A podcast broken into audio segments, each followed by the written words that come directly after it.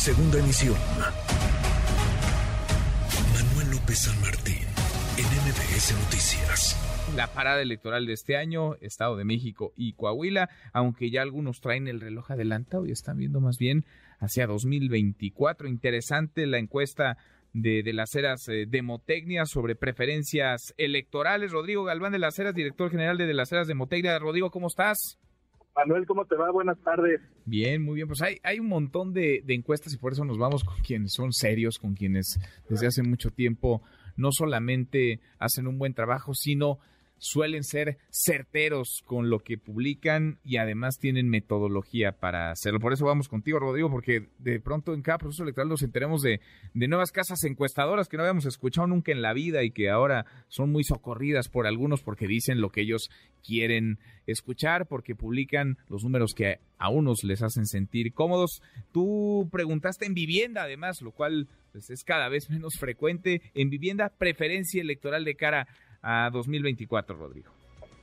Sí, muchas gracias, es verdad. Ahora no solamente nuevas casas encuestadoras, sino nuevas técnicas y nuevos experimentos, que no es tan mal, pero esto es como los doctores. Tú con qué doctor te irías a curar de algo, uh -huh. y es con el que te da confianza y tiene un método probado o el que no, o el que está experimentando. Es un poco lo mismo y la verdad es que la vivienda, como bien dices, ha sido bastante certera la historia de las encuestas en México. Y lo que preguntamos alrededor de ello, porque eh, el tema del metro, las corcholatas, si afectó o no afectó, y mira, la verdad eh, es que lo que pudimos ver es que sí, eh, sí se endureció un poco, es decir, la gente que está en contra de Morena y la gente que está en contra de, de la cuarta transformación está cada vez más dura, queremos decir, más, más en contra, ¿no?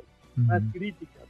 Eh, así como los que están con ellos, también por esta polarización, también están más con ellos. Uh -huh. eh, el día de hoy, si tú ves la identificación partidista, eh, es mayor la que tiene hoy el partido Morena, tiene más identificados con su marca, por lo tanto, si esto se endurece, si esto se polariza más, pues conviene en las eh, preferencias electorales a Morena. Mm. 45%, 45% de, de, identificación partidista para Morena, 14% del PRI, 11% del PAN y ya de ahí para abajo los chiquitos, el Movimiento Ciudadano, PRD 3%, 2%, PT, Partido Verde 1%, Rodrigo.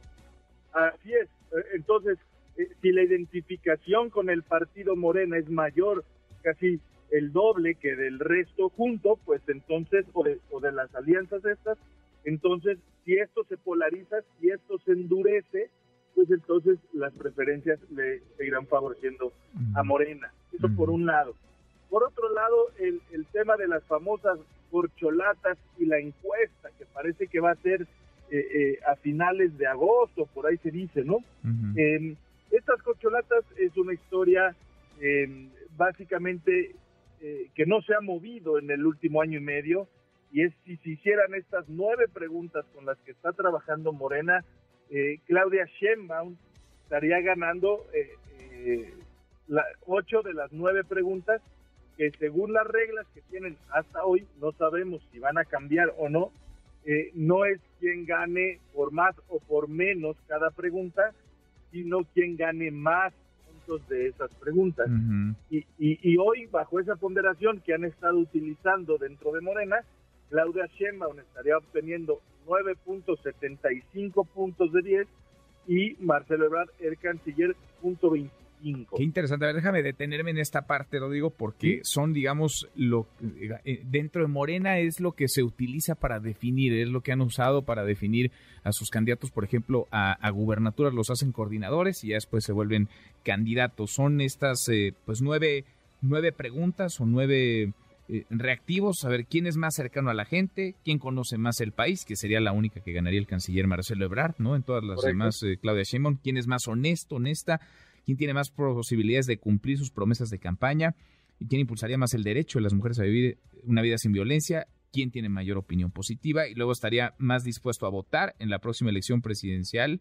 Prefiere que sea el candidato de Morena, presidente de la República, y sería el mejor candidato a presidente de la, de la República. Digamos, esta es no que tú te la hayas sacado de la manga y se no. te haya ocurrido, eso es lo que Morena pregunta en sus encuestas. Exacto. Eh, y si bien la doctora Sheinbaum está ganando en, en, ocho de esas nueve preguntas, bueno, pues hay muchas de ellas en las que el segundo lugar, que en este caso es el canciller Marcelo Ebrard, está cerca, ¿no?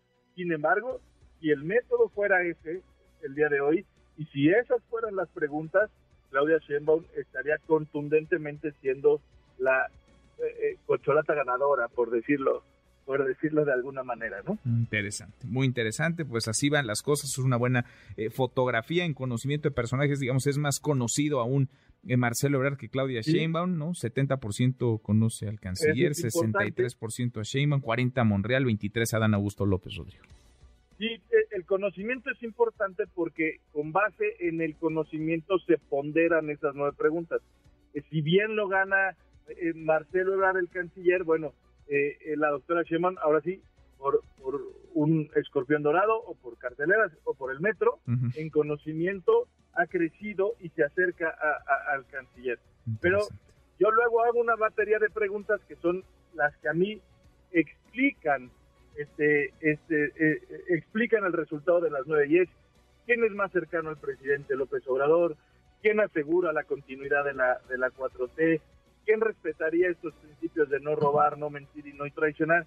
Y, pareciera que Claudia Sheinbaum es la que la gente percibe que es la buena. Ojo, que, que, no es lo mismo ser la mejor, tal vez es la mejor, no lo sabemos. Pero la impresión que me da a mí es que este, este de frente del Tlatuani hacia quién puede ser su, su sucesora, en este caso, es el que está atrayendo todos esos positivos de la propia gente morena, ¿no? Pues interesantísimo, fotografía del momento, vamos platicando contigo, con gente seria, con encuestadores serios, con un caso encuestadoras que tienen años y un prestigio que, que defender. Rodrigo, gracias como siempre. Gracias a ti y, y que tengan buena semana. Igualmente.